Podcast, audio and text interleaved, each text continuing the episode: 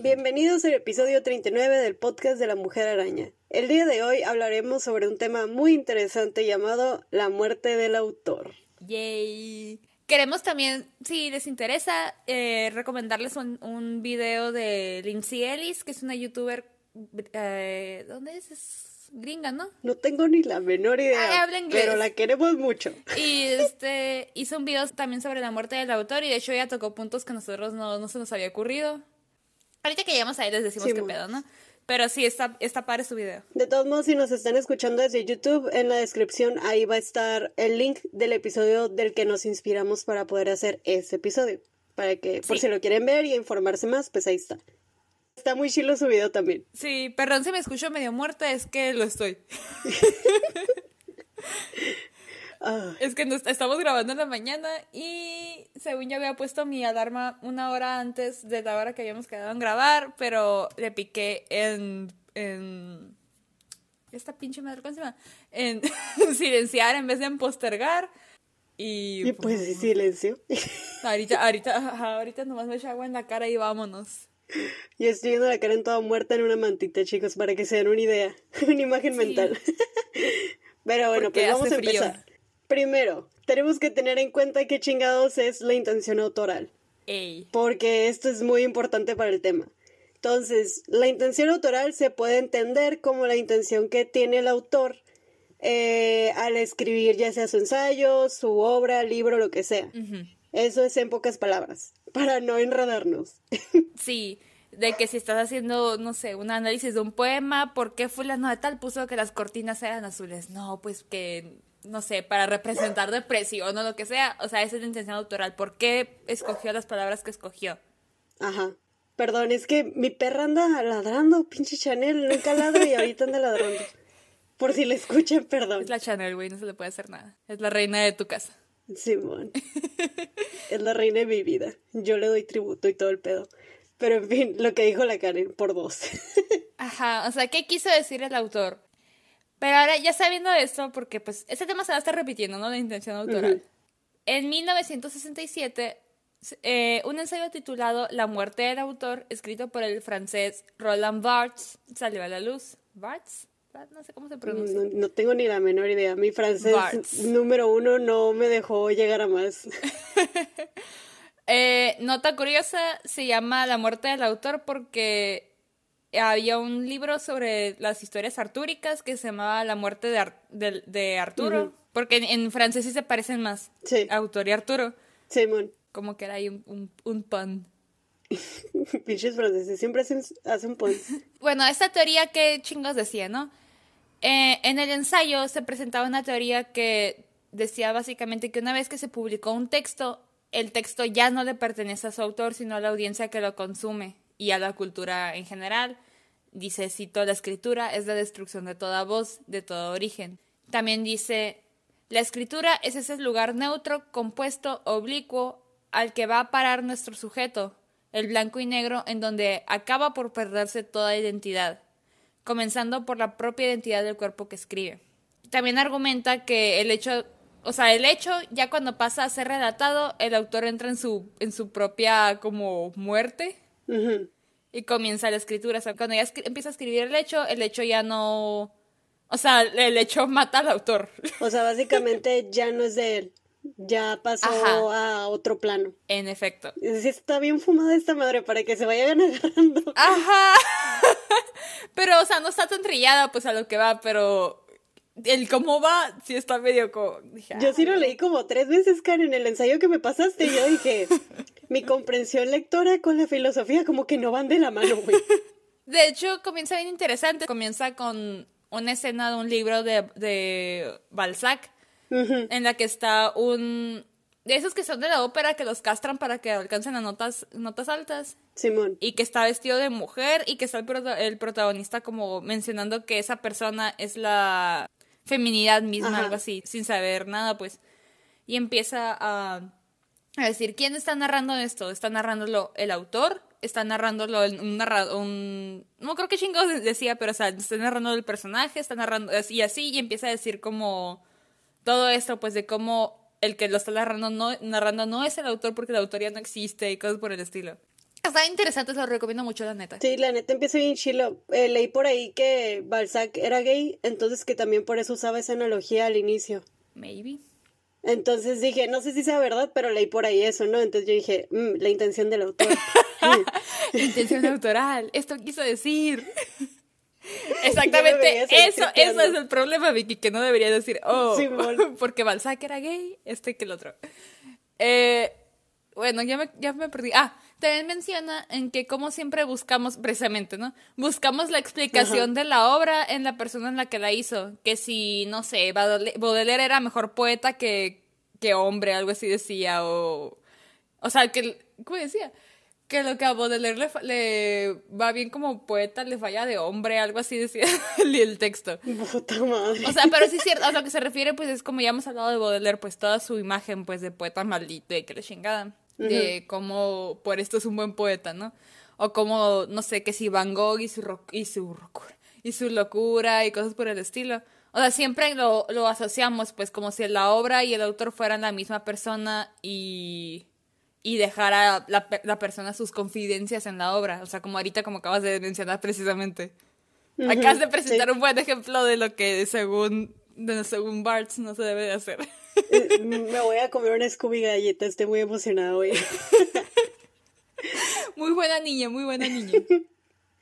Y también dice pues que una vez que, que, o sea que básicamente ya que matas al autor, por decir así, se vuelve inútil la idea de que quieras descifrar un texto. O sea, no lo trates de descifrar como de que qué quiso decir el autor. O sea, sí, como lo que estás diciendo de que, como lo de Balzac, lo que dije ahorita, de que no importa si es gay o no, o sea, lo que sea que él quería decir aquí, eh, no importa.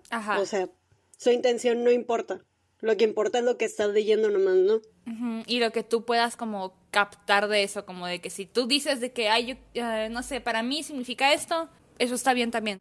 y bueno, también de hecho dice Bartz que es el lenguaje que habla, no el autor.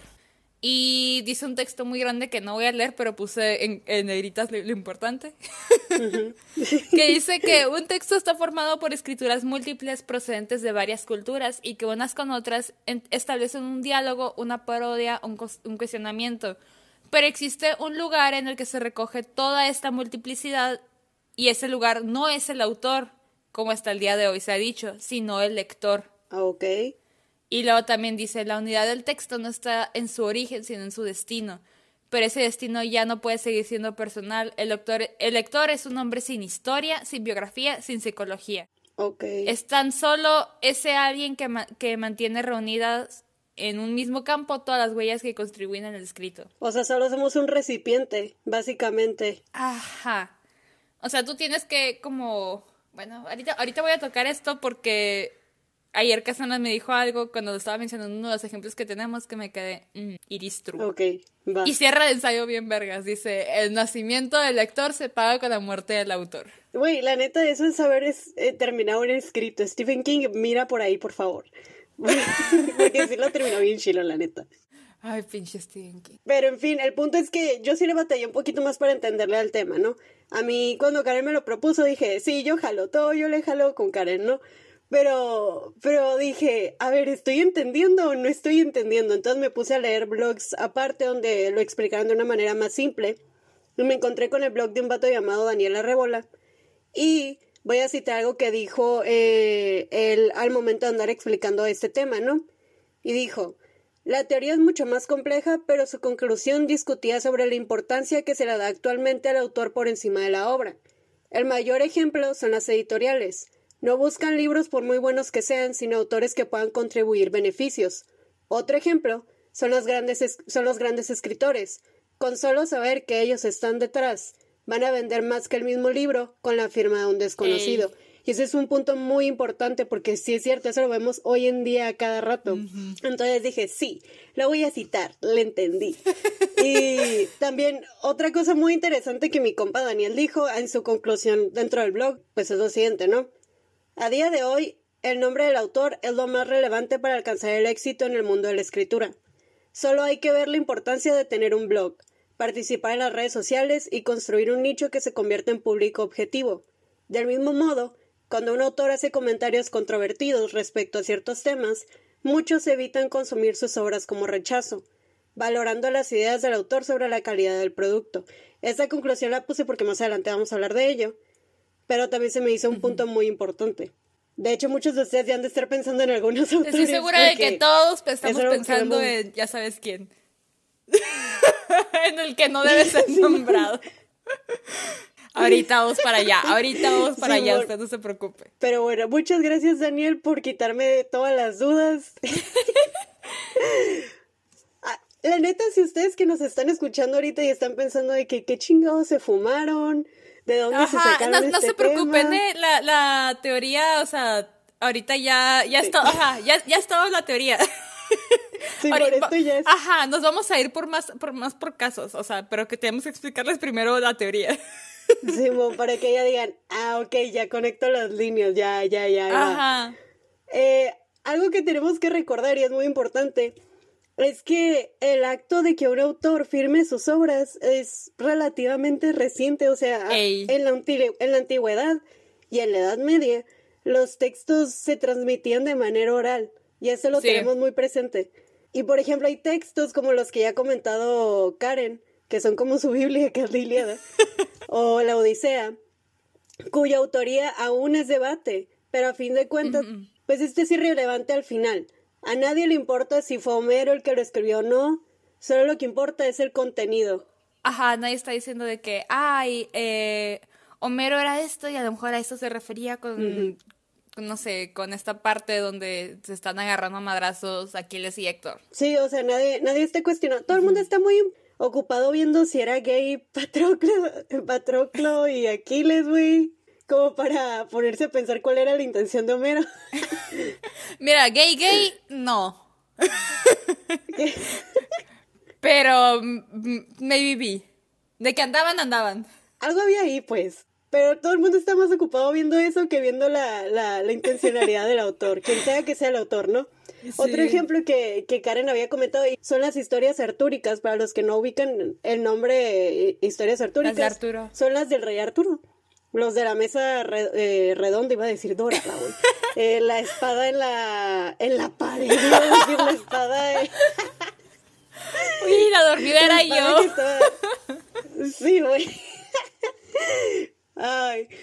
Ya, se saben todas esas, güey. Si vieron las películas de Disney ya saben a cuál me refiero. Y si no, pues también. De hecho, creo que. El caballero de la armadura oxidada. Ese no es de. ¿Es Arturo?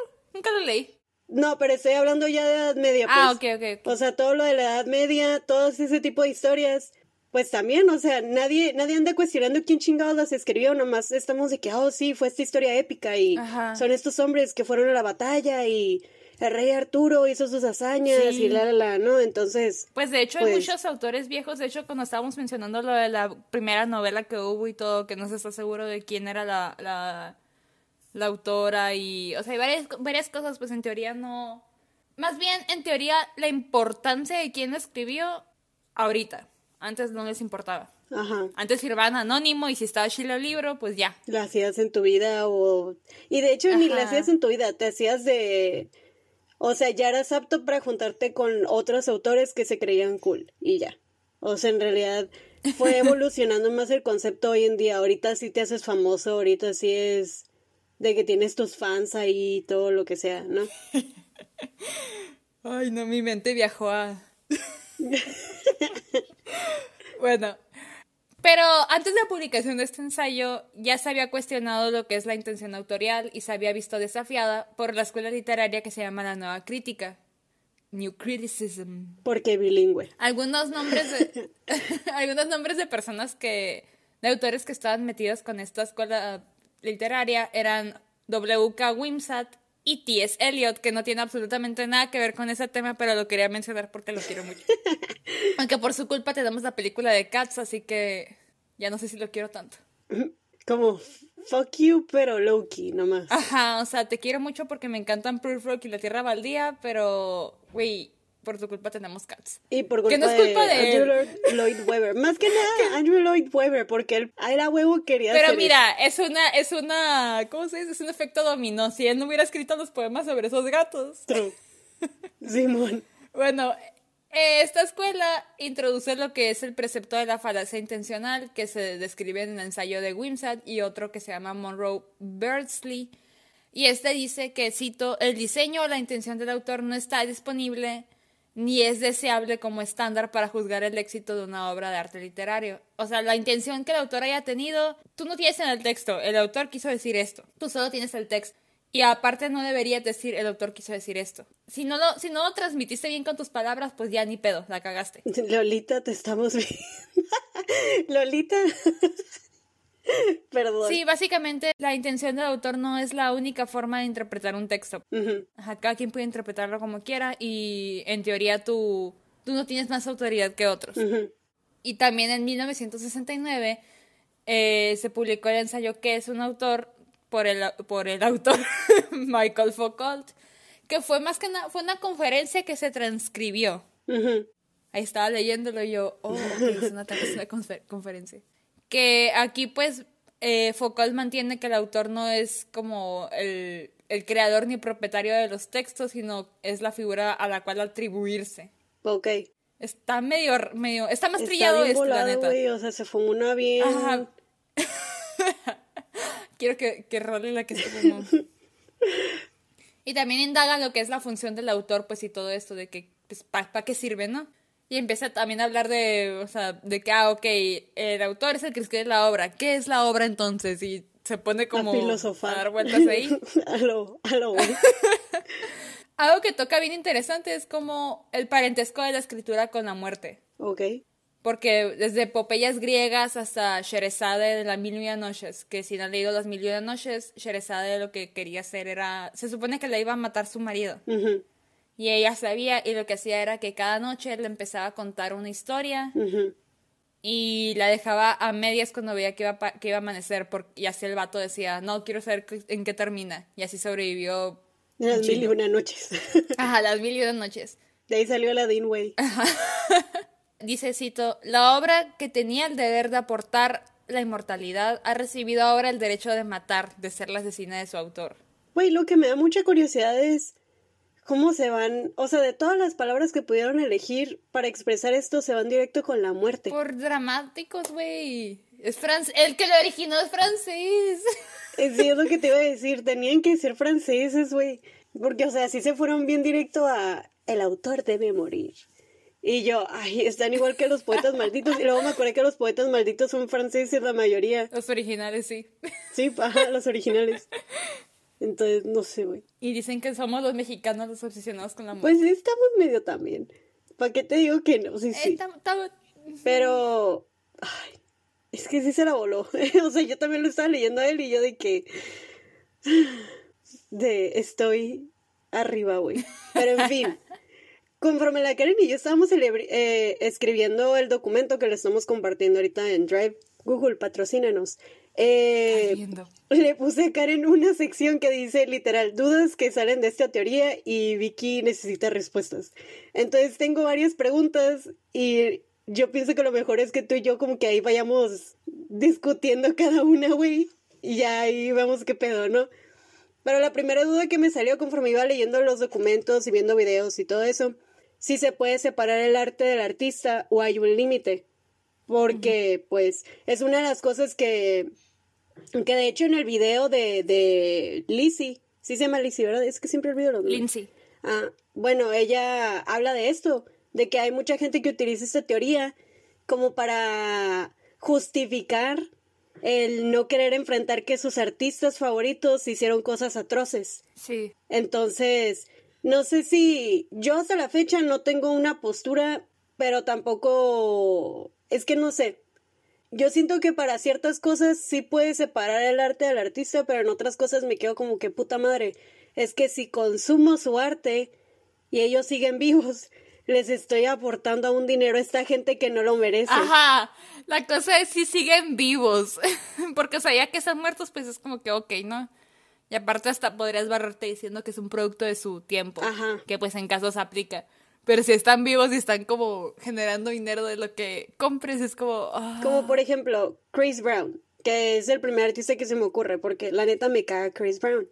Eh, Eh, y, y muy talentoso para bailar y muy buen cantante, la neta, lo que tú quieras. Pero la neta, me cae de la chingada porque golpeó no solo a Rihanna, sino que ya hay un chorro de alegaciones en su contra de que golpeó a muchas mujeres. Entonces yo Sí. no consumo su música porque pues no quiero que se haga rico, güey. Y tú dirás, ay, eres una sola persona, güey.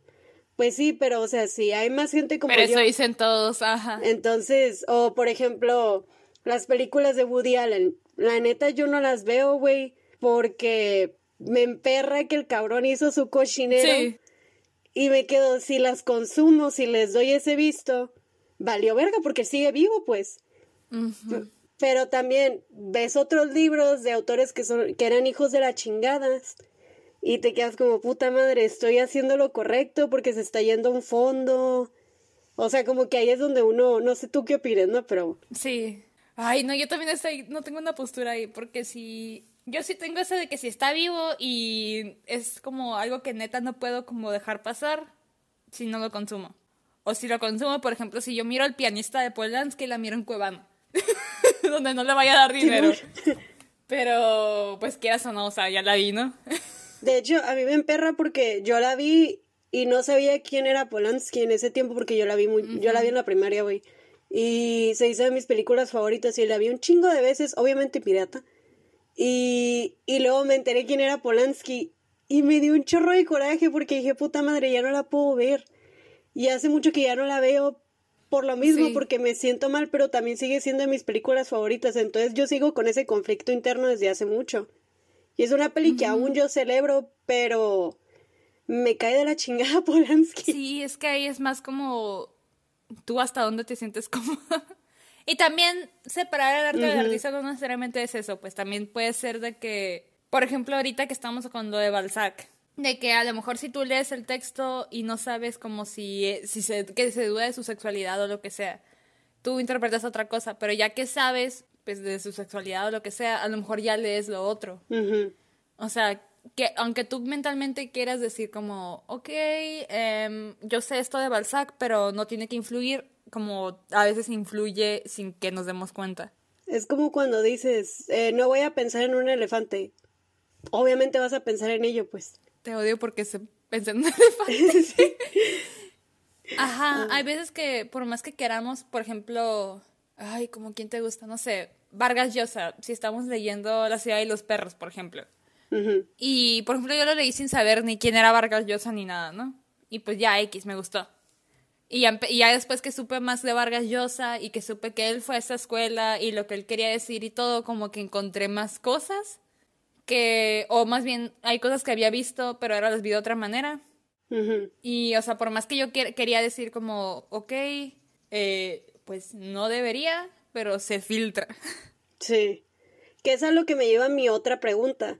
Es importante saber sobre la intencionalidad del autor dependiendo de su obra, porque yo al menos siento que dependiendo de la obra, sí es importante saber la intencionalidad o no importante, pero sí le agrega valor.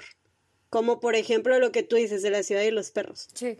que tú dices, bueno, pues este güey vivió esto, pues, ok, disfruté el libro sin saberlo, pero ahora que yo lo sé, siento que le agrega valor, o por ejemplo Lolita, que es una obra que te digo que mucha gente como que al parecer no entendió qué chingado se quería hacer con ella, Oh, esa es otra. entonces, saber la intencionalidad de esa obra antes de leerla o después de leerla, para mí se me hace como que muy importante, al menos con esa obra, ¿no? ¿Por qué? Porque entonces dices, ay, güey, ya sé que intentó ser el autor, pues no puedo defender al pinche eh, Humbert, Humbert, o sea, siento que hay obras que les añade valor o las exume de lo que uno llega a pensar incorrectamente de ellas, o no sé, pues así yo lo veo. La otra pregunta que tengo es, ¿hasta qué punto el lector debe soltar la obra? Ajá. Porque también está el otro lado, de que nosotros nos enamoramos tanto de una obra que estamos chingui chingue el autor, de dime qué va a pasar después, y qué va a pasar después, y vienen Sí. los fanfics, y vienen las dudas, y el autor es como, güey, ya acabé la obra, ya no tengo nada más que dar, Y nosotros seguimos chingue, chingue, chingue. Entonces, Que sí los fanfics serían como textos aparte. Pero sí, ya está re chingue chingue el autor ya es otra cosa. sí, pues entonces ahí también yo me quedo como que, nuestra responsabilidad como lectores es hasta dónde llega, pues a, a amar la obra, Sí. releerla, pero también, o sea, no sé, saber como que equilibrar el asunto, ¿no? Ajá. Y también hasta qué punto el autor debe soltar la obra. Sí, de hecho también otra cosa que me salió también de duda es, ya sabes, hoy con el avance de la tecnología y la cercanía que esto le da a los lectores a sus autores favoritos, es posible realizar por completo una muerte del autor. Porque en mi opinión, Ah, yo no creo. Sí. Yo no creo que... Está bien, cabrón. Porque, o sea, eh, yo no estoy casada con ninguna filosofía. Una, porque no conozco muchas filosofías, ¿no? Y dos, porque yo no siento que te puedas casar con una filosofía por completo. Porque, pues quieras o no, el tiempo en el que le hicieron fue otro. Y hoy en día avanzan las cosas, Sí. entonces, Robert Bratz no se imaginaba pinche Twitter. ajá, no se imaginaba Tumblr, Twitter, no sabía que existían los fanfics. Entonces, no sé, siento que muerte del autor, hoy en día, hoy, hoy, hoy, Está cabrón. ya no se puede de por completo. Al menos no por completo. Tal vez una parte sí, pero no por completo. Y otra duda también que tengo es, ¿qué pedo cuando el autor trasciende sus obras? Porque esto me lo planteó Daniel en su blog. Porque cuando comenzamos a consumir nomás porque es Stephen King, Murakami y no por el contenido en sí, ¿qué pedo? Pues, o sea, Ajá. porque ahí no hay muerte del autor, ahí el, el autor trascendió a su obra, güey. Porque yo conozco mucha gente que nomás lee a H.P. Lovecraft porque es H.P. Lovecraft. Dicen, ah, me Sí. mamó y voy a leer todo de él, o Asimov, o Stephen King. Tú que leíste un chingo de Stephen King porque dijiste, ese. Ay, Entonces, y sí, güey. ¿qué pedo ahí? Pues también. Y, y por último, mi última duda es con respecto a Foucault, que lo más seguro es que dije mal sapido. Eh, él habla de eliminar, por así decirlo, la identidad del autor para enfocarnos más en la obra, ¿no? Entonces, ¿acaso eso siempre debería aplicarse con los libros? Porque yo siento que hay veces que lo delicioso de una novela es la personalidad del autor entremezclándose su estilo en su narrativa.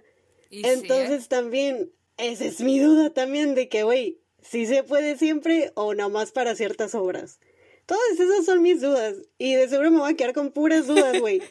Pero por ahí va mi pedo. Ajá. No, sí, ahorita vamos a discutir todo eso. eh, por si ustedes también tienen preguntas. Que pues no les vamos a poder contestar mucho, ¿no? Es más bien como lo que vamos a mencionar nosotros con lo que tenemos, porque somos un par de pendejas. Aparte, si les aumenté las dudas o las empeoré, de nada. De hecho, hay dudas que yo no tenía, güey, hasta que yo no había considerado eso de, de cuando trascienda el autor y todo, que debería haberlo considerado, pero no fue como que, ah, Simón. Ah, Güey, otro Scooby galleta, a huevo. Me esforcé mucho porque esto no es mi- para nada mi área, te lo juro. Me dio mucha risa porque me quedé un rato leyendo lo de Foucault y de repente volteo y Victoria ella no todas las dudas. Sí, es que lo estábamos haciendo y le dije a la Karen, Karen, voy a empezar a anotar mis dudas porque estoy pendeja. Y la Karen, ah, ok. Y de repente fueron un chorro y yo, sí, listo, me descargué. Ahí viene lo bueno. Vamos a hablar del elefante en la habitación.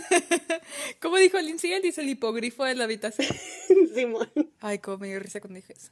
Ahora vamos a hablar de, de, de ya sabes quién. Ok, obviamente creo que todos pensamos en J.K. Rowling, ¿no? A huevo. Y es, y va- y es el caso con el que vamos a abrir porque creo que es el que más resuena con todos. Porque, y aparte es la que más peca de, de abusar de intención autoral. En 2007 ardió Troya cuando J.K. Rowling, en una de sus apariciones públicas para promocionar el último libro de la saga de Harry Potter, confesó que ella siempre había visto a Albus Dumbledore, director de Hogwarts, gay y que estaba enamorado del hechicero oscuro Gether Grindelwald. Si bien esto es conocimiento ahorita de, de todos, o sea, todos sabemos que Dumbledore es gay. Todos los que, los que tenemos conocimiento de que es Harry Potter, en su mayoría sabemos esto. Pero solo lo sabemos porque J.K. Rowling lo dijo, o sea, después de la publicación del último libro, y no está en ninguno de los, o sea, no está ni en los seis libros, ni en la obra de teatro, ni en las dos pinches películas de animales fantásticos que ella, en la que ella formó parte de- del equipo creativo. Y literal, la segunda de esa película se trata sobre Dumbledore y Grindelwald, no mames. Oye, cuando dice, la amaba más que un hermano, dije, ay, qué perro asco, no, puta madre, podías hacerlo bien y la cagaste, bye. Yo sí me emperré en el cine, güey, lo siento. El problema aquí es que para que consideremos a Dumbledore como gay, el doctor promedio tiene que estar al día con todo lo que ella tuitee o todas las entrevistas que ella dé. Y en realidad eso es una información que el texto te debería dar. Y es algo que ya ahorita, pues Victoria lo mencionó, ¿no? Con, o sea, todo eso con los avances tecnológicos, ¿no? Porque ahorita, por ejemplo, tenemos la suerte de, de que está Twitter y que nos podemos comunicar todos en chinga, ¿no?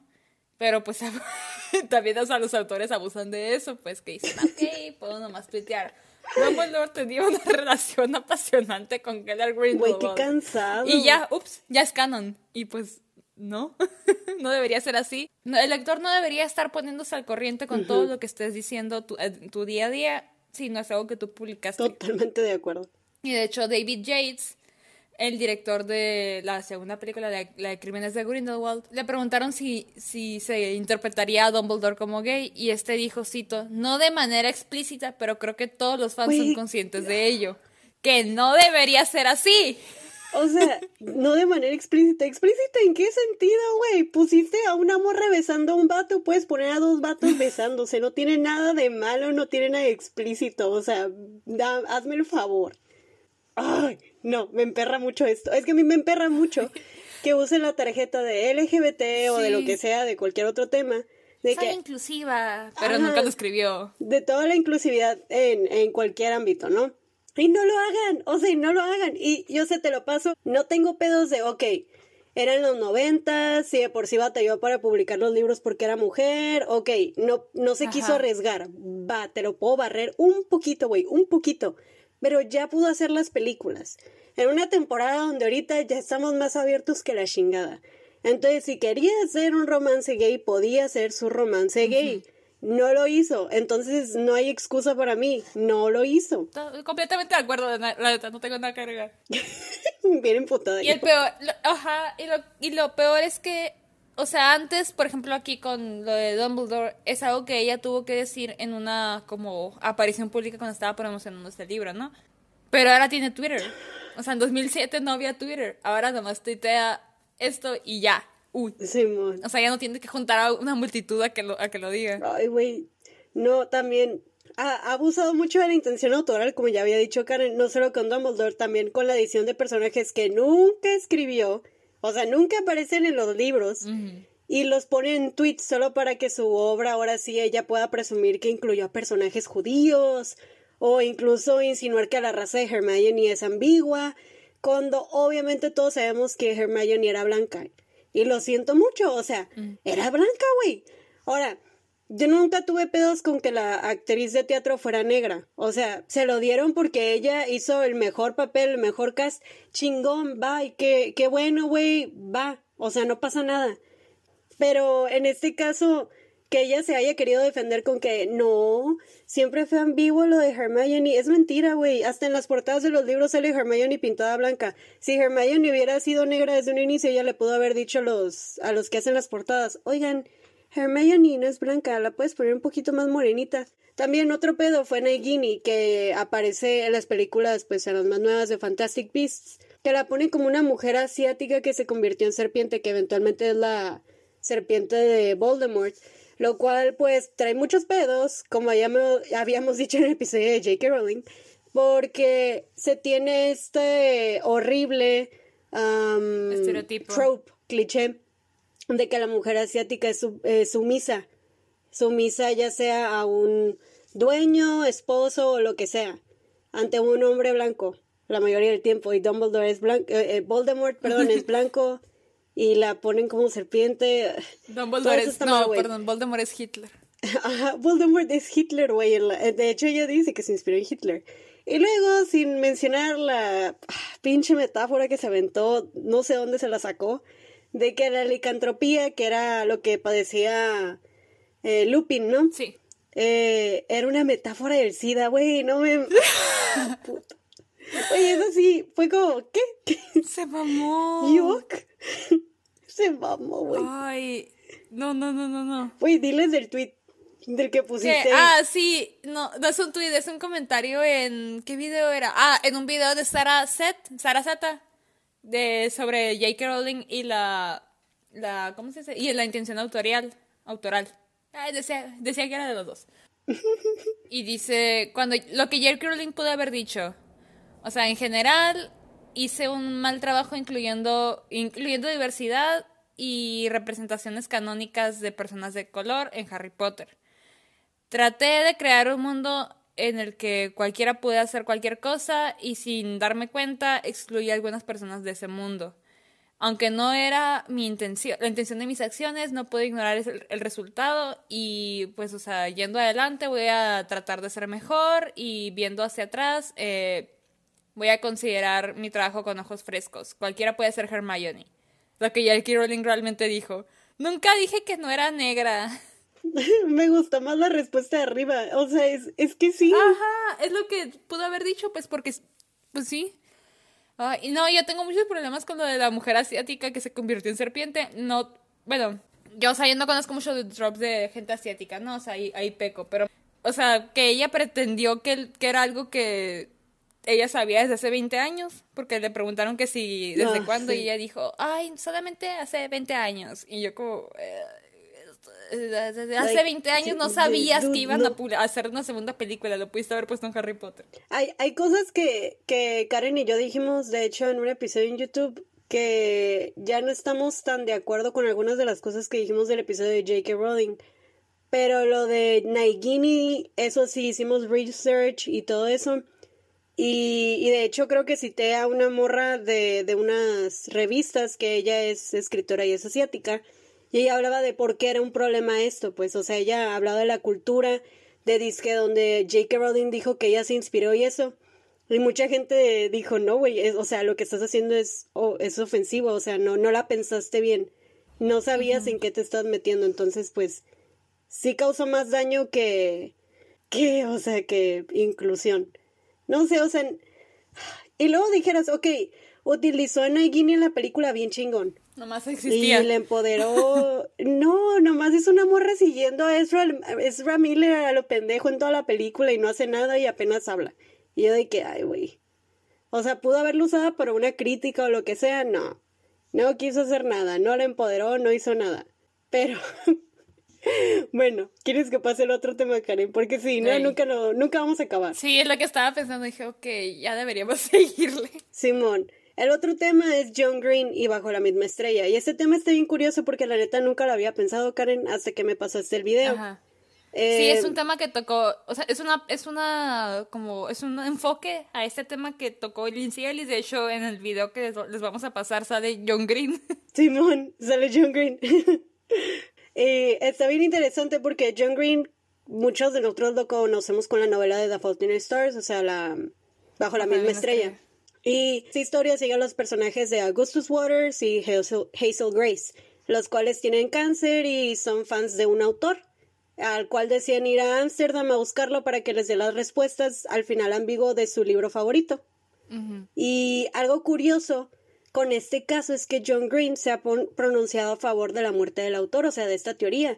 Y, y otra manera en que lo demuestra es durante esta novela, y esto nunca lo había pensado, güey, o sea, yo leí la novela, nunca me pasó por la mente, pero también era una morra de, de 13 años, o sea, que iba yo a andar pensando en la muerte del autor, ¿no?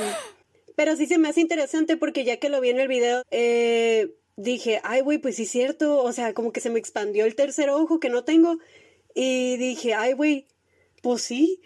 O sea, porque cuando el autor se rehúsa a decirle a Hazel y a Augustus lo que pasa después al final de la novela, les hace énfasis en que nomás es una novela y que sus personajes no existen y que, y que debe de aceptarlo y que esto no va a solucionar su vida y que no le va a dar una razón más a su vida o a su muerte, que es a uno de los temas con los que lidia la novela. Que también se lo dijo bien culero, pero eso ya es otro pedo se lo pudo haber dicho de otra manera, pero o sea... Eh, pero bueno, ajá.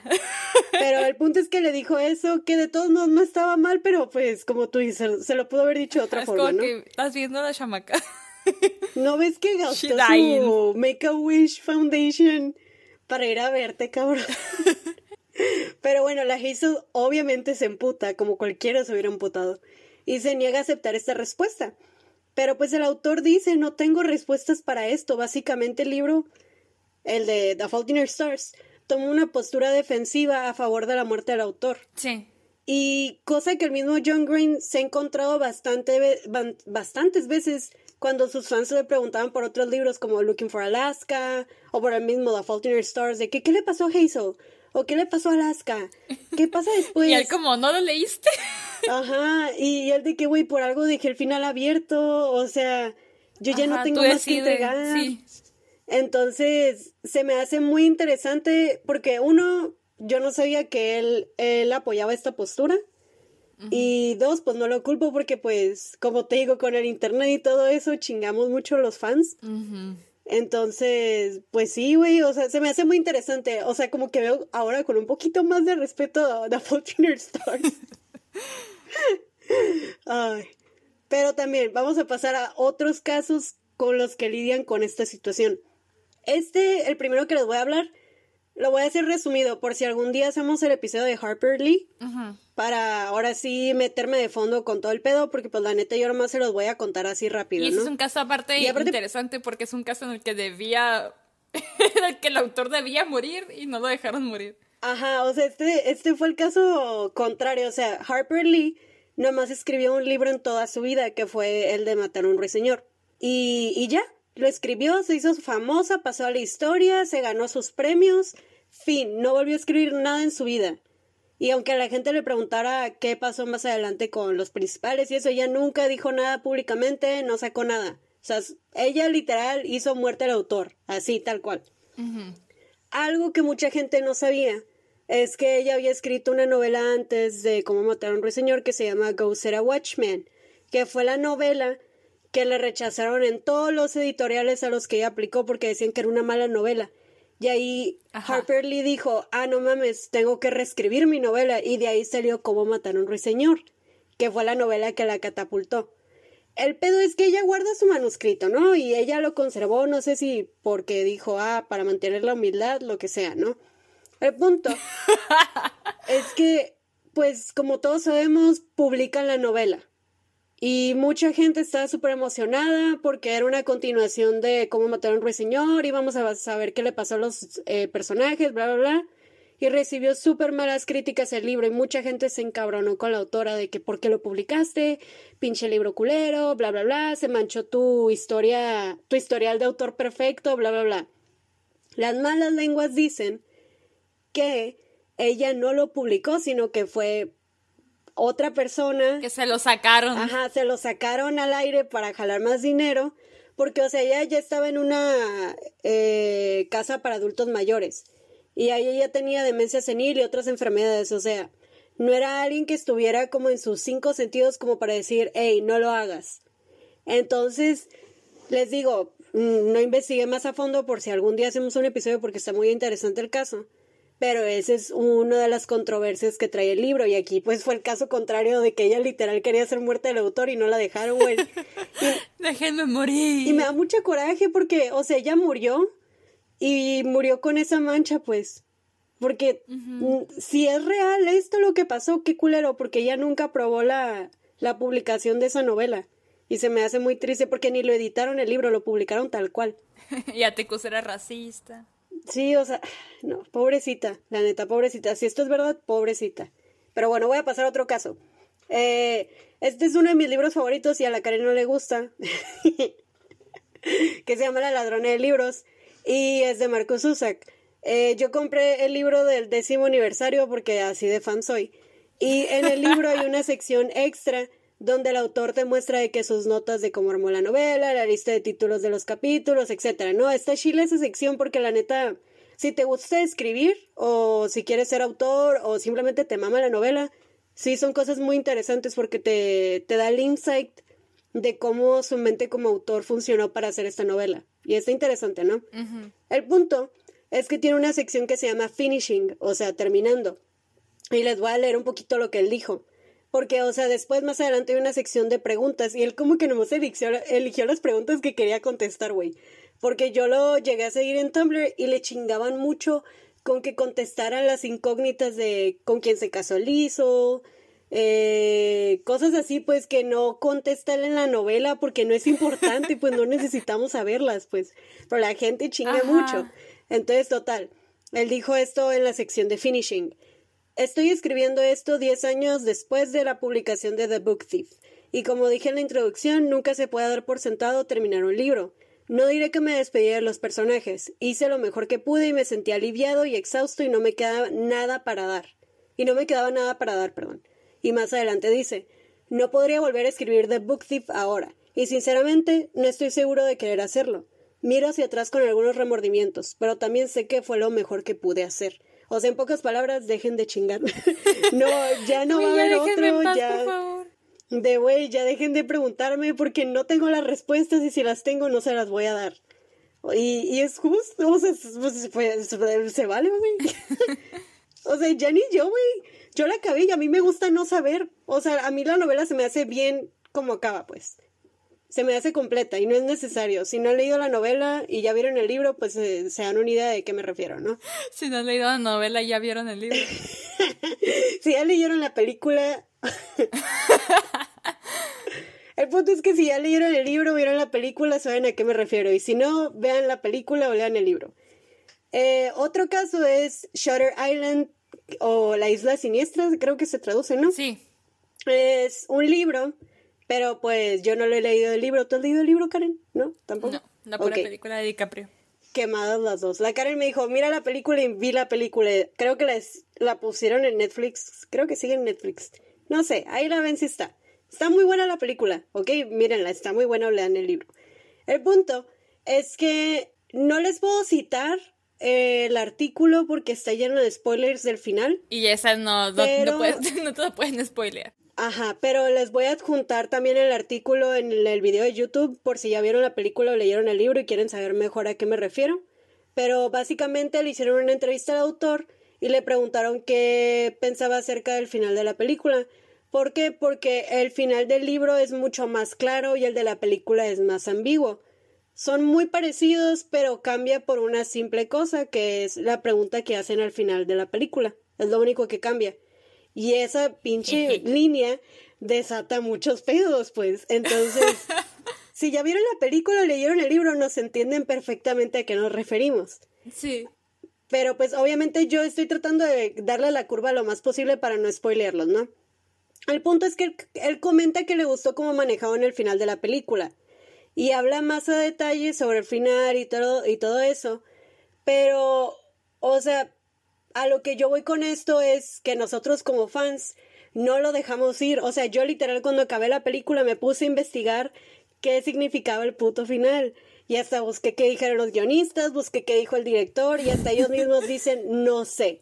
Lo bueno que te gusta no saber. Ajá, y es, lo, y es lo chilo, es lo delicioso de esta pinche historia que no sabes, güey. Y que tú toda la vida vas a recordarla y vas a decir, güey, no sé, y vas a llorar porque no, no te digo, te digo porque dices que te gusta no saber, pero estabas buscando. Ya sé, es que yo soy bien hipócrita en ese sentido. Es que me desesperé. es, que, es que la neta, esa película es la única, creo, que me ha llegado a desesperar mucho de que no podía por una hora dejar de pensar en el puto final. Entonces sí fue como, ya no aguanto. Y me puse a buscar porque neta necesitaba saber. Pero esa es la cosa, también tiene uno que aprender como que a dejarlo ir y decir, bueno, pues, pues no, nunca voy a saber y eso es lo chile. O sea, cuando la vuelva a ver me va a volver a dar la crisis, pero, pero también me gusta no saberlo, güey. Me gusta sentir que me explotó la cabeza. Pero pues pobre autor porque le preguntan mucho y, y la nota es eso, pues de, de lo que él opina y con respecto al libro y bla, bla, bla, ¿no? Ahí va a estar la nota, está chile, la neta. Eh, otro caso es de un libro llamado If I Say de Gail Foreman. No sé si lo conoces. Hay películas. Sí, ha sido quedarme, sí. Ajá. Sara la Chloe Grace Moretz. Y es una duología. O sea, son dos libros, pero yo nomás leí uno. Porque nomás quise leer uno. Y la neta, el libro está mucho mejor que la película. La película está romantizada y para mí el libro no es para nada romántico. Para que se den también esa una idea, ¿no? Eh, algo que sí sé es que en la página oficial de la autora tiene una sección de preguntas frecuentes donde le preguntan muchas dudas del libro, o sea, de los dos libros. De que si va a haber un tercer libro, que sí que pasó con Mia, que sí que pasó con Adam, que son la pareja principal del libro. Y chingue, chingue, chingue. La neta, yo no leí si ella dijo que habrá, si habrá un tercer libro o no, porque la neta no me interesa. Para mí como que la historia ya terminó, güey, o sea, ya déjenla ir. Ya, güey, ya, ya. Pasó un chingo de tiempo, ya ni siquiera es como que parte de la corriente que se publica hoy en día, o sea, ya, ya. Pero me imagino que se lo preguntan tanto que por eso tuvo que poner en esa sección de preguntas frecuentes eso, pues, o sea, es lo que más le preguntan, güey. Que es a lo que voy también, los lectores, hasta qué punto tenemos que dejar los pinches libros ir, güey, qué peligroso es eso. Sí. Otro caso que les traigo, o sea, son muchos casos, güey, y, y es de libros que yo he leído, bueno, es, eh, Shutter Island no lo leí, ¿verdad? Pero otro libro que leí, y este creo que a ti te va a hacer enojar, Karen, así que no lo leas. Pues no leas este libro, Karen. La neta yo siento que te hace enojar un charro, pero se llama Stolen de Lucy Christopher, por si lo quieres investigar y emputarte. Es un libro que trata del tema del síndrome de Estocolmo. Es de una Sí. morra que la raptan. Y, y, o sea, el libro todo es desde la perspectiva de la morra y cómo ella intenta escapar y cosas así.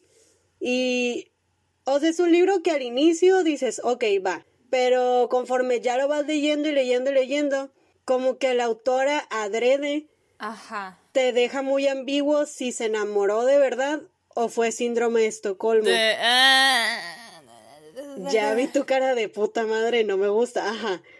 Yo lo leí cuando iba en la prepa, entonces pues, o sea, no sabía de eso. Yo nomás lo leí porque literal vendían el libro como A Letter to My Capture. Y yo Sí. dije, ah, ok, ok, qué interesante, ¿no? Una morra que sobrevivió a un rapto, lo voy a leer.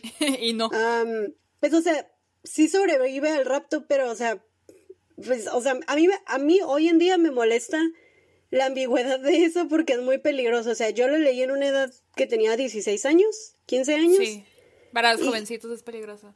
Ajá, entonces yo me acuerdo que terminé el libro y dije, pues no sé si se enamoró o no.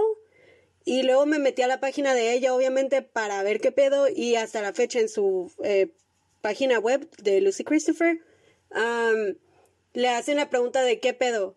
¿El síndrome de Estocolmo o no? Y ella misma dice en la página, o sea, lo hice adrede, tú decide, tú como lector, tú decide.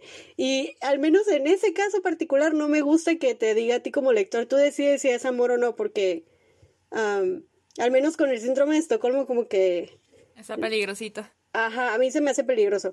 O sea, no es un mal libro, pero para ese final sí como que lo leí dos veces y lo leí en dos veces Ajá. distintos de mi vida y ya más grande yo cuando lo acabé dije, a huevo es síndrome de Estocolmo, no mames.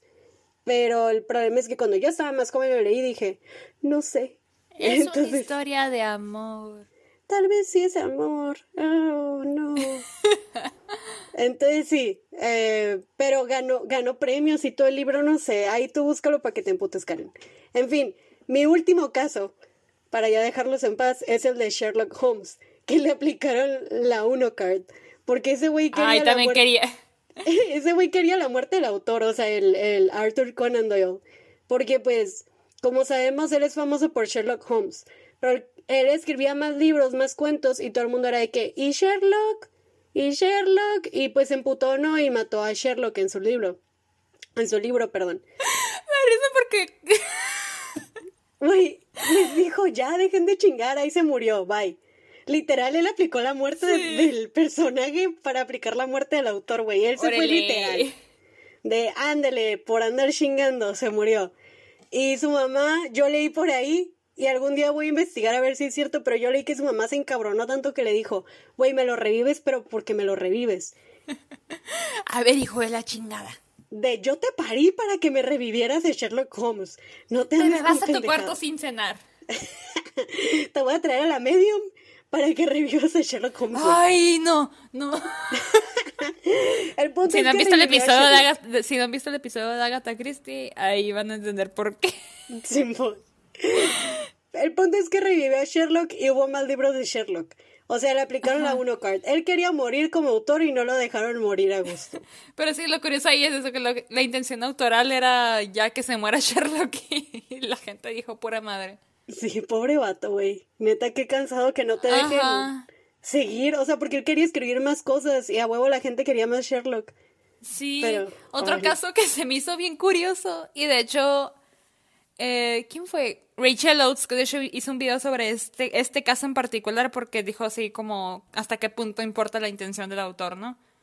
Eh, en 2017, la youtuber Gaby Hanna publicó un poemario Qué que, pues, eh, existe, ¿no? Ajá, el poemario es un poemario que existe. Y, Muy interesante. y pues tiene un poema por el que recibió mucho, mucho backlash que se llama Cut. El poema se lee como alguien que está pensando, o sea, parece que es alguien que está pensando en suicidarse, que dice, ándale, pussy, o sea, nomás es un corte, ándale, tú puedes, y así. Y, pero al final termina cortándose el pelo diciendo que el pelo vuelve a crecer. O sea, termina como, uy, ya pasó el corte y lo dice hair grows back. Sí, o sea, como que el, te, te desvió la atención para lo que en realidad era. Ajá. O sea, el poema ofendió a muchos porque si lo lees así nomás, pues se entiende como que buscaba hacerte creer que se iba a cortar las venas, pero en realidad hablaba de un corte de pelo. Pues sí, sí, sí es como... Es que sí es un tema delicado como para ponerte a jugar con eso, güey. El punto es que Gaby Hanna en un tweet dijo que en realidad a, a lo que quería aludir ese poema es que en una ocasión que ella estaba pensando en cortarse las muñecas, o sea, matarse y todo, pero, o sea, que estaba como hyping herself, dijo, o sea, como de que tú puedes, o sea, hazlo, hazlo, hazlo. Pero al final decidió por cortarse el pelo mejor. ¿Cuál es el problema? el el problema es que el poema no se lee así. Y si no lees ese tweet que ella puso, no vas a saber de qué, de qué, qué es lo que ella quería decir. Y la intención se pierde y que parece que se está burlando de, las autolesiones. Y de hecho, casi todo su poemario sufre de, de, intención, de la intención autoral, porque ella como que según ella quería decir muchas cosas y según ella su, su poemario es muy bueno y tú no lo entiendes, ¿no? Pero... Güey, yo vi el video donde ella explica su intención autoral del poemario. Ah, yo no lo vi. Yo sí lo vi porque dije, ay, me voy a ir a reír un rato. Ya sé que se escucha muy culero, pero o sea, la neta fui a entretenerme y dije, no puede ser, güey, o sea, no, tienes que, que mejorar mucho aún como escritora, pues. Sí. Sí, pues una cosa es decir como, ok, yo quise decir esto, pero pues al parecer no se entendió así y tengo que aprender y otra cosa es, es que no lo entienden ustedes. Sí, o sea, básicamente se la pasaba culpándote a ti al lector por no entender. Y, o sea, te ponía un poema bien, o sea, la neta, se va a escuchar mal de mi parte, pero muy tonto, un poema muy tonto, no, no se me ocurre alguno ahorita porque mi mente los bloqueó. Pero, o sea, un poema bien simple y te decía, ah, es que aquí lo que yo quería referirme era sobre ser eh, gay de closet. Y era como, güey, es un poema de tres líneas, y no es un poema para empezar. No me digas eso y, y tu intención autoral eh, casi casi estás diciendo que la gente que es gay de closet son monstruos, o sea, porque mucha gente puso eso en los comentarios, o sea, la neta no salió.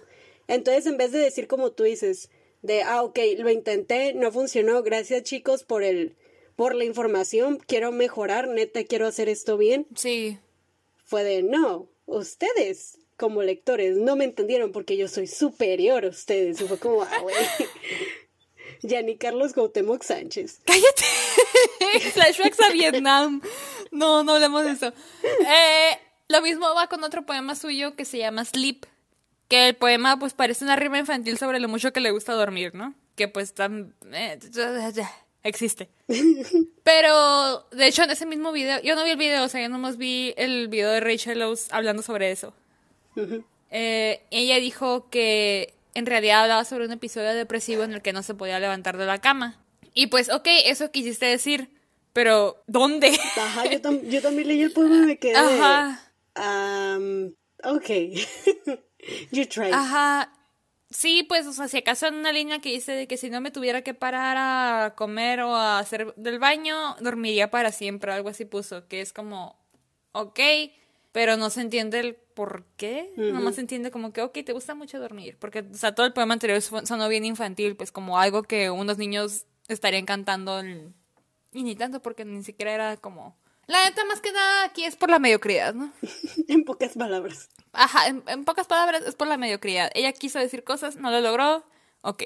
Y otra cosa, otro que se me hizo interesante es el del Señor de los Anillos, que siempre este ha sido interpretado por muchos académicos como una alegoría de la guerra. Pero Tolkien dijo que le cagan las alegorías. Dijo, me disgusta, me disgusta cordial, otra vez. Cito, me, me disgusta cordial, cordialmente la alegoría en todas sus manifestaciones y siempre lo he hecho desde que envejecí desconfié de su presencia. Pero pues la gente sigue haciendo sus ensayos porque están en su pinche derecho de interpretarlo como quieran, ¿no? Simón, pero me gustó como le dijo hoy, güey.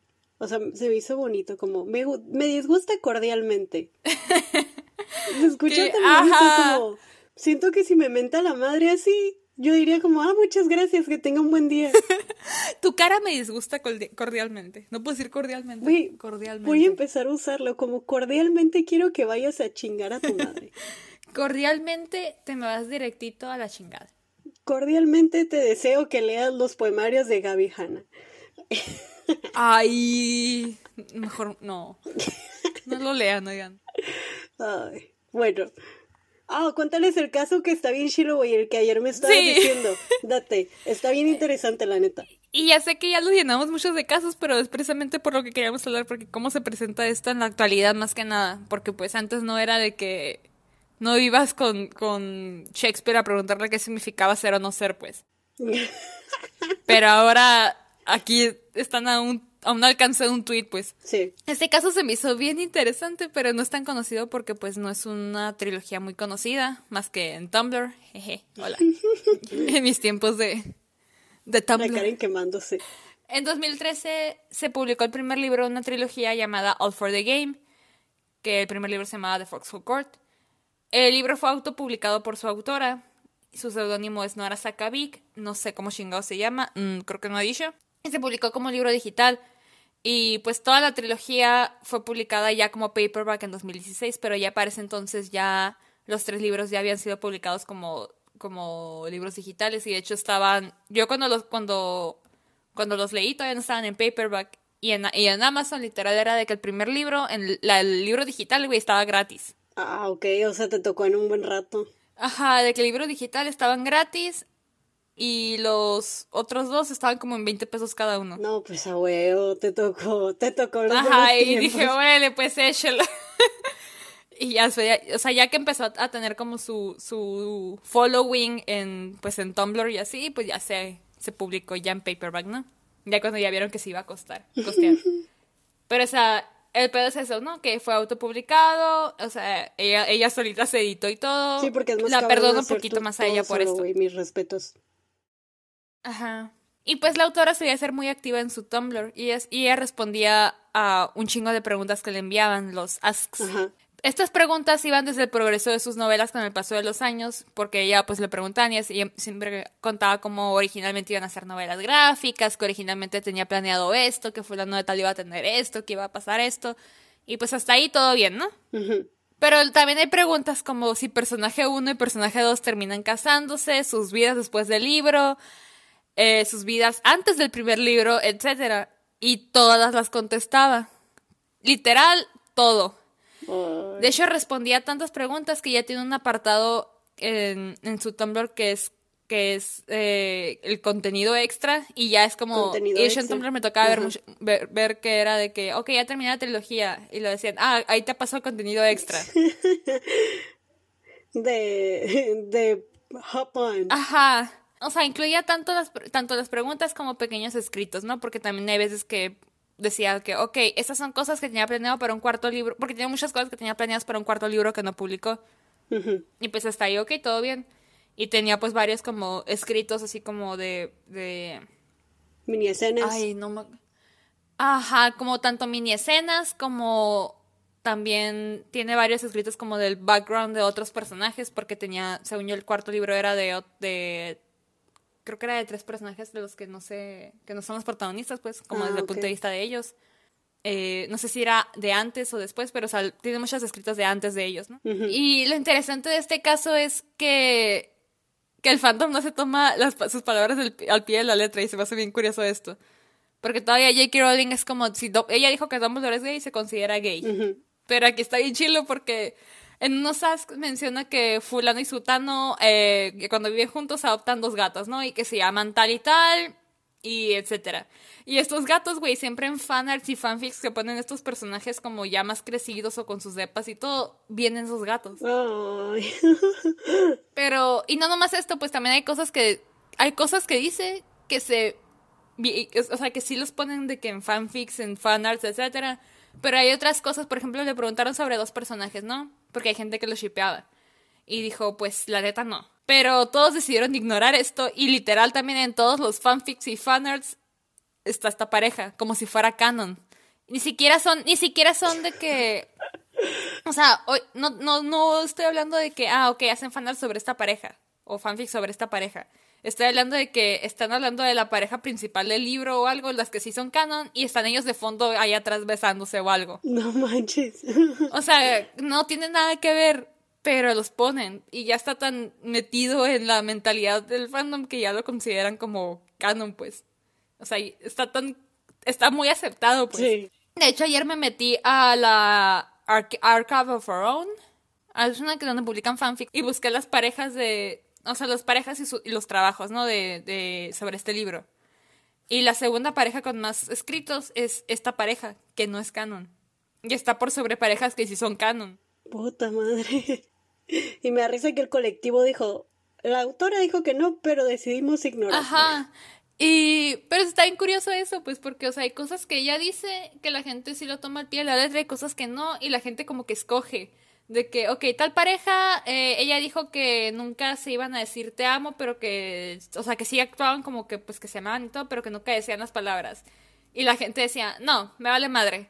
Eh, se dijeron te amo, eh, no sé, de tal forma. O sea, como que todos decidieron ignorar eso o ignorar, no sé, como que varias cosas así, pues, y está, está no sé, se hace bien curioso este caso. Siento que debería, alguien, si, alguien si le interesa, si le interesa, no sé, hacerme un ensayo de esto porque lo, lo, lo amerita. La cara lo leería. Ajá, yo no tengo la capacidad para hacerlo, pero se me hace un caso bien interesante. Y de hecho, pues la, la autora desactivó por fin sus asks en 2016. Por fin. Hago énfasis en el por fin. No, nada, no tengo nada. O sea, ahí nada culpo tanto porque te digo, eran autopublicados. Había hasta cierto punto en el que ella sentía que podía poner en la novela y que no. Sí. Eh, no sé, hay muchas cosas como que no la culpo tanto. Y aparte porque, te digo, o sea, como originalmente ella no pensaba que tanta gente lo fuera a leer, pues para ella fue como, o sea, no sé. Como, ay, qué bonito que tanta gente esté interesada. Ajá, y pues les contestaba porque decía, pues sí tengo esta información porque sí tenía planeado algo. O sea, nunca pensó de que se pudiera considerar algo de como muerte del autor, por ejemplo. Nunca, nunca pensó que se debería de haber callado. Y de hecho ella dijo en, cuando desactivó sus asks esta no es la historia más antigua que tengo, pero es la más peligrosa, porque es una fuerza devoradora de la naturaleza. Los Foxes, que son pues los el equipo del que se trata la trilogía, ni siquiera les dije que se trata, ¿verdad? Ahorita voy. Me han ayudado a atravesar los mejores momentos de mi vida. Me han visto pasar por lo peor. Son todo lo que soy y todo lo que significa algo para mí. Y luego dice, son tan tóxicos como importantes. Y no, y si no aprendo a soltarlos, nunca, nunca dejaré entrar nada más. Y también dice, necesito saber que soy más que esto, que puedo escribir más que esto. Y la única forma de hacerlo es cerrar la puerta. Pues sí. Ella, o sea, originalmente eran, iban a estar como desactivados creo que por un tiempo, pero no sé si los volvió a activar. Pero según yo ya no he vuelto a poner más como... Según yo ya no, ya no haya ido nada al, al contenido extra. O por lo menos ayer que me metí, lo que estaba era lo que yo ya sabía. Creo. Nomás lo ojé. Pues es que sí, güey, se entiende porque se da a entender que es una autora que le gusta escribir y que quiere como que explorar más cosas, ¿no? Sí. Entonces, qué bueno, qué bueno sí, pues, que supo como darse cuenta, no como otros autores. Um, J.K. Rowling. ajá, sí. y, y dijera, ok, ¿sabes qué? Necesito hacer esto, necesito cortar ahora sí que el cordón umbilical, porque quieras o no, Ajá. lo han de ver como sus bebés, porque pues son años de, de andar pensando en la idea y andar escribiéndola y editándola, y más que ella estuvo Henson en todo, sí. pues, ajá. Entonces mis respetos, pobrecita que tuvo que pasar por eso, pero también mis respetos mucho, mucho por el haber hecho todo ella sola, por haber logrado éxito con lo que ella hizo sola y espero que la neta escriba más cosas porque se escucha que tiene mucho potencial. Sí, la neta tiene mucho potencial, pero sí, pues más que nada, digo, o sea, no, ahí la entiendo porque como empezó a contestar y todo esto, porque, o sea, lo tenía a la mano la información, no era como que, ay, me voy a sacar algo del culo, era como que ya, ya sabía más o menos para dónde iban las cosas. Que a lo mejor, obviamente, imagino que los gatos también se los sacó del culo, ¿no? Pero igual, pues, o sea, ella no consideraba que iba a ser tanta gente, pues ella según iba a ser nomás como, ah, sí, me voy a relacionar con la pequeña comunidad que tengo. Y les contestaba como que, ah, sí, pues tenía planeado que pasara esto, tengo planeado que pase esto. Y pues de repente se le salió de control. Eh, la trilogía trata sobre, ¿cómo le explico? ¿Cómo explico que es sobre mafia y gente traumada y deportes? Mira, a como tú me lo has explicado como otras mil veces, eh, y no es queja, o sea, siempre me gusta escuchar cómo lo explicas. Eh, se trata de un grupo en college, ¿no? Sí, es, un, es, un, equipo. Es un equipo de, un, deporte ficticio. Deporte inventado. O sea, la autora inventó un deporte porque en vez de andarse prendiendo reglas de deportes que ya existen, dijo, nee, mejor yo invento mi deporte. Entonces, el coach de este equipo lo que hace es reclutar a gente pues que es como problemática, por así decirlo. Ajá, de, hogares de que... Con papás problemáticos o lo que, sea, ¿no? De que hogares abusivos, problemas, o que tienen problemas de, alcoholismo, que gente que merece una segunda oportunidad, pues. y, él es de esta chanza con el equipo, y pues es a lo que Karen me ha explicado y me gusta y que tal vez algún día lea, eh, es como todos los personajes no son acartonados, todos tienen sus razones de ser por cómo son. Sí. Y, y pues está el elemento de la mafia ahí metido. la yakuza. la yakuza, pero pues o sea, no les puedes decir eso porque es spoiler. Pues no es spoiler. no es, parte de la ah. piel. bueno, es parte de la... Hay, hay mafia. Es que el pues. protagonista es hijo de un... de un güey que peligroso acá y se supone que está huyendo de él, pero luego lo, invitan a jugar en este juego y el vato dice de que no tengo nada por lo que vivir, güey, pero me gusta este deporte, pero si me meto me, va, me van a encontrar, pero, pero, güey, estoy muerto por dentro. y pues se mete y pues hay caos, ¿no? Está, está padre, la neta, obviamente tengan en mente que pues es autopublicado. Hay cositas que a lo mejor pues estarían mejor hechas de otra forma, pero pues para lo que tenía su alcance está padre, pues sí, tiene mucho potencial. Eh, pero bueno, ahora sí, Victoria. Puta madre, ok. Nuestros temas finales, güey. Es que todo este tema está muy interesante. Yo, yo la neta no lo conocía así como tal, como muerte del autor. Eh, conocía lo de que el problema este que se presenta hoy en día, de los fans de que no saben cuándo dejar una novela ir o los autores que tienen ese problema de no dejar sus novelas ir, como J.K. Rowling y todo eso, pero no sabía que había un nombre y una filosofía detrás de esto, ¿no? Una teoría literaria, sí. Ajá, entonces, ¿qué tan importante es para ti la intención autorial o autoral? Los dos aplican, lo busqué. Eh, fíjate, yo siento que si bien hay, hay veces que no se puede como escapar como por ejemplo J.K. Rowling, no puedes escapar. Por más que tú digas de que, ok, yo voy a interpretar mi, o sea, como yo quiera, ok, no, no me la voy a poder quitar de encima, ¿no? Sí. Porque siempre que ella tuitea algo se, hace noticia. Pero aparte más ahorita por el tiempo de ahorita en el que estamos con todas las redes sociales a todo lo que da. Pero siento que no debería, como que la intención autoral debería a lo mejor ponerle, mm, darle un toque más no que sea el pilar sobre el que se sostiene el trabajo. Por ejemplo, volviendo a lo de Gaby Hanna, y es lo que es algo que me dijo Cassandra ayer que le estaba mencionando esto, que dijo, es que esa morra está acostumbrada a que, que los que consumen lo que ella hace son su son la gente que la mira y por eso dice, ah, ok, puedo explicar en mis videos, ¿no? Pero, o sea, la diferencia aquí es que un poemario no es una, no es merch, pues no es una mercancía, o sea, es un, es un trabajo, es un producto aparte, pues, y no debería ser así. Pues sí. Pero, o sea, lo que voy es eso, pues de que, por ejemplo, ella, ¿no? Que si no sabes como la intención que ella tenía, se entiende mal. Pero, no sé, lo que voy es que, si bien, por ejemplo, volviendo a Vargas Llosa, te puede ayudar a saber que él estuvo en la escuela, te puede, o lo que él quiso decir, que si quería enseñarnos a la corrupción de tal, tal y así, ok. Pero no se, no se detiene la obra solamente con ese conocimiento. Para mí es como un plus como tú dices. Ajá, es un plus, pero no debe depender. Yo siempre me doy cuenta de la intención autorial, o bueno, mejor dicho, yo siempre me permito saber cuál es la intención autorial una vez que ya terminé de leer el libro. Sí. Por ejemplo, con el beso de la mujer araña, yo me pongo a investigar, me puse a investigar y te conté las cosas que te conté una vez que ya acabé el libro. Yo ni había buscado nada, y es como lo terminé y dije, ah". Es que a mí me gusta, a mí me gusta mucho investigar. Si un libro me gusta muchísimo o me llegó mucho, lo investigo, si no, no busco nunca la intención autorial. Y, y, por ejemplo, el beso de la mujer araña que me mamó, que la Karen casi me lo inserta por un ojo, pero me mamó, o sea, valió la pena. O sea, qué bueno que lo hiciste. o por ejemplo, con El amor a los tiempos del cólera, que me puse a investigar qué chingados, porque es uno de mis libros favoritos. O La ladrona de libros. O sea, si es un libro que te gusta mucho o una película que te gusta mucho, a huevo vas a investigar. O sea, es inevitable. Entonces, si la intención autorial o autoral, como sea, le da ese plus a, a la obra, pues qué mejor saberlo, ¿no? Como lo de Lolita. Lolita, yo lo le ese sí lo leí yo sabiendo qué onda.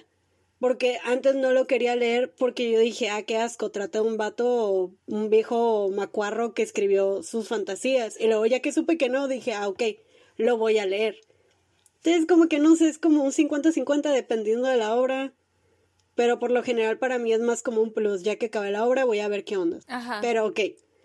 Para ti, Karen, ¿se puede separar de la obra al autor? ¿O no? ¿O sí? es que.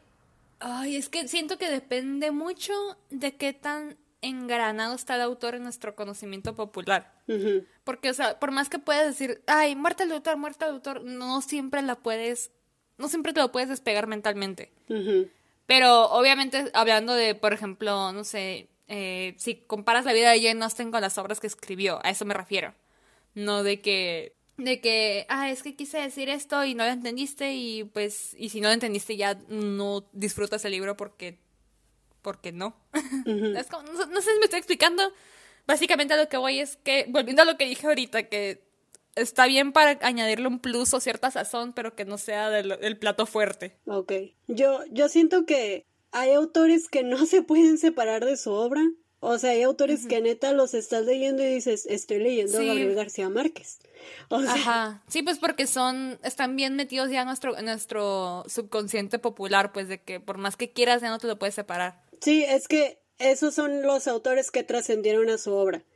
Ya esos son los que de plano ya valió madres, no los vas a poder sacar, a menos que de plano no sepas mucho de libros ni nada y te lo leíste que, Ajá. Que, que, o sea, que afortunado, ¿no? Porque disfrutaste la obra de su manera más pura. pero pues si no, también, por ejemplo, yo que a Gabriel mm, he leído más o menos algunas de sus obras, pues yo los leo y los disfruto y digo, bueno, pues eh, no me gusta el incesto, pero está bien, ya me lo esperaba con Gabriel. O así, pues, o sea, hay cosas que, o sea, yo, por ejemplo, a Gabriel no le puedo dar la muerte al autor, yo sé que no. Sí. Pero, por ejemplo, autoras que no conozco mucho, como a Ángeles Mastreta, yo no tuve ningún pedo con darle muerte al autor cuando leí eh, Arráncame la vida. Ajá. Porque no conocía nada de ella. Entonces, como que ya depende del caso. Si conoces al autor, valió pito, y si no lo conoces, pues mejor así, échatelo. Mientras menos sepas de un libro, chútatelo. Y así. Siento que puedes como que disfrutarlo de la manera más pura. Y ya si tú quieres investigar más, pues eso ya viene extra y, y le da ese sazón o te da ese como, ah, ya entendí por qué. O así, pues. Ajá. Sí, pues incluso, por ejemplo, eh, con Rambo, ¿no? Que estábamos hablando la vez pasada de la temporada en el infierno que quieras o no, si ya sabes lo, lo que pasó con Berlín, no te lo vas a poder sacar de la cabeza. Sí. No te lo vas a poder sacar de la cabeza. Por ejemplo, yo lo leí sin saber primero y dije, ok, y entendí algunas cosas, entendí otras cosas de forma diferente, pero ya sabiendo como que dije, ah, mira, aquí quiso decir esto. Que pues, eh, ok, le añade otra forma de ver las cosas, pero no debe ser como la pauta. Sí estoy de acuerdo con que no debería tener autoridad. De, o sea, me gusta a mí como cuando dicen de que, ok, pues para mí esto. Para mí esto. Cuando les preguntan dicen, pues yo digo que es esto. Para mí es esto, pero o sea, no que dicen como si fuera un hecho. Porque yo siento que, sí siento que ya no tienen cierta autoridad. Sí, de hecho me gusta. Hay entrevistas de autores que he visto, ahorita no me acuerdo de ninguna en particular, pero sí he escuchado que hay autores que les gusta cuando viene gente con teorías y que dicen, ah, es que yo interpreté la obra así.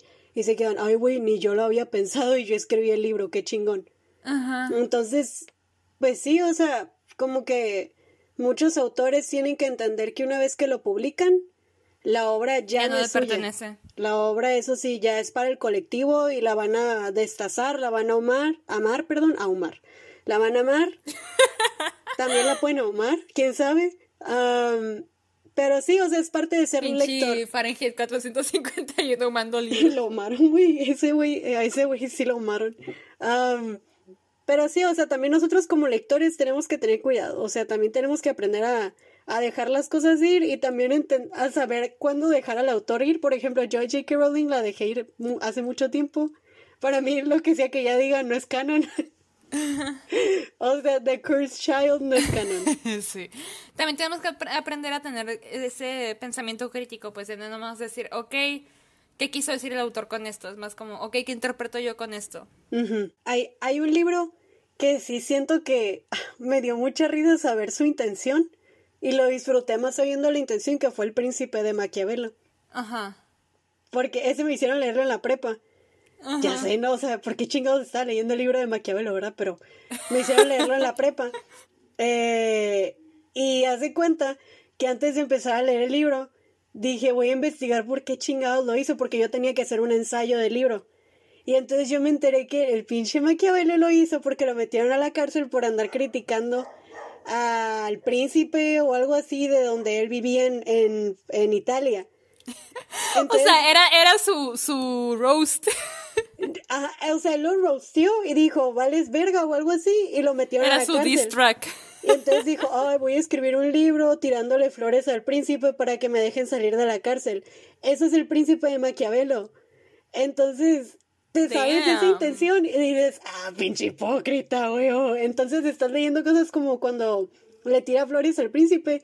Y dices, ah, pinche mamón. Entonces yo leí el libro y decía, ah, pinche, Pinche mamá mamón". huevos. Y mis compas, mis compas que no sabían y lo están leyendo decían, a la bestia, viene tanta sabiduría en el libro. Porque sí, dice cosas interesantes el libro, no voy a negarlo. Pero se quedan de que a la verga. Wow, cuánta sabiduría. Yo me quedaba de que, güey, este es un pinche payaso, no lo tomes tan en serio, pinche hipócrita, quiere que lo saquen de la cárcel. Entonces, para mí hizo mejor la obra saber eso. Pero si se las Sí, arruiné, depende mucho. Ajá. Es que sí depende mucho, pues. No siempre se puede matar. La neta, no siempre se puede matar al autor. Pero no deberías depender. No sé cómo- Ajá, Lo que ya he repetido muchas veces, güey. No lo voy a volver a decir de forma diferente. ya hicimos el episodio entero de eso, esperemos Ajá, yo ya, yo ya acabé, güey. No sé tú, yo ya, ya, ya. Yo lo último con lo que quiero decir es, espero que alguien algún día me explique qué es canon de Star Wars o no, porque ya me perdí. Yo ya no sé qué es canon. Chinga tu madre Disney, por favor, pro, eh, promocionanos Disney, porque Disney Plus, pero también chinga tu madre. Am, es que yo estoy enojada, porque a mí me hicieron un cagadero, entonces yo ya no sé qué es canon, qué no es canon. Yo ya le perdí la pista y... Ajá. Que es otra cosa curiosa, ¿no? Que como el colectivo popular es el que decide qué es canon y qué no. vol- Volviendo a lo de, lo de All for the Game. Simón. O también si nos vamos, por ejemplo, no sé, ya es que los que dicen de que no, la película de Avatar, la de, de las Starbenders no es, no es canon. Güey, pero eso es como un, un- una decisión demasiado apretada. En Ajá, el como que de todos no dijimos, existe. ok, esa película no existe. O con la de. Percy Jackson qué también. triste. ¿Eh? Güey, qué triste que sale Dev Patel, todo hermoso, y, y tuvo que salir en esa película. Güey, y qué también sale, triste. también te digo quién sale, sale el Jasper de Crepúsculo, él es Soka. no, no, Sí, güey, no, no, no me he dado cuenta. quedó grabado en mi mente. Ay, bueno, eh, pero sí, ahí nos dicen qué piensan ustedes. Ok, Instagram es podcast-ma. Facebook también nos pueden encontrar como Podcast de la Mujer Araña. En YouTube como Podcast de la Mujer Araña. Nos pueden dar suscríbanse, like o nos pueden dar comentarios bonitos. Los vemos todos y también los comentamos. Y también en Twitter como Podcast Arana. Ey. Y Ahí- si quieren patrocinarnos, estamos muy abiertos al patrocinio. Coméntenos, Ah. mándenos mensajitos, si no nos están, si no nos están siguiendo en Spotify o Apple Music donde nos están escuchando, síganos por favor. Em, compartan. Recomiéndenos a algún amigo o algo. Por cada, por cada nuevo seguidor que nos traigan, le voy a rascar la pancita a la Tomasa. Güey, por cada seguidor que nos traiga nuevo o que socialice, ya sea en Instagram o algo, nos traen sanidad. porque estamos encerradas desde sabe cuántos meses. Nos traen poquita serotonina. Sí, o pues si nos patrocinan, pues también nos dan serotonina. y bueno, ahora sí ya sería todo porque ya nos fuimos de largo. Sí, pero estuvo muy chido este episodio. Muchas gracias, Karen, por, por proponer el episodio porque la neta aprendimos un chorro y, la neta siento que me fumé algo sin necesidad de fumar nada. bueno, ahora sí. Bye. Bye.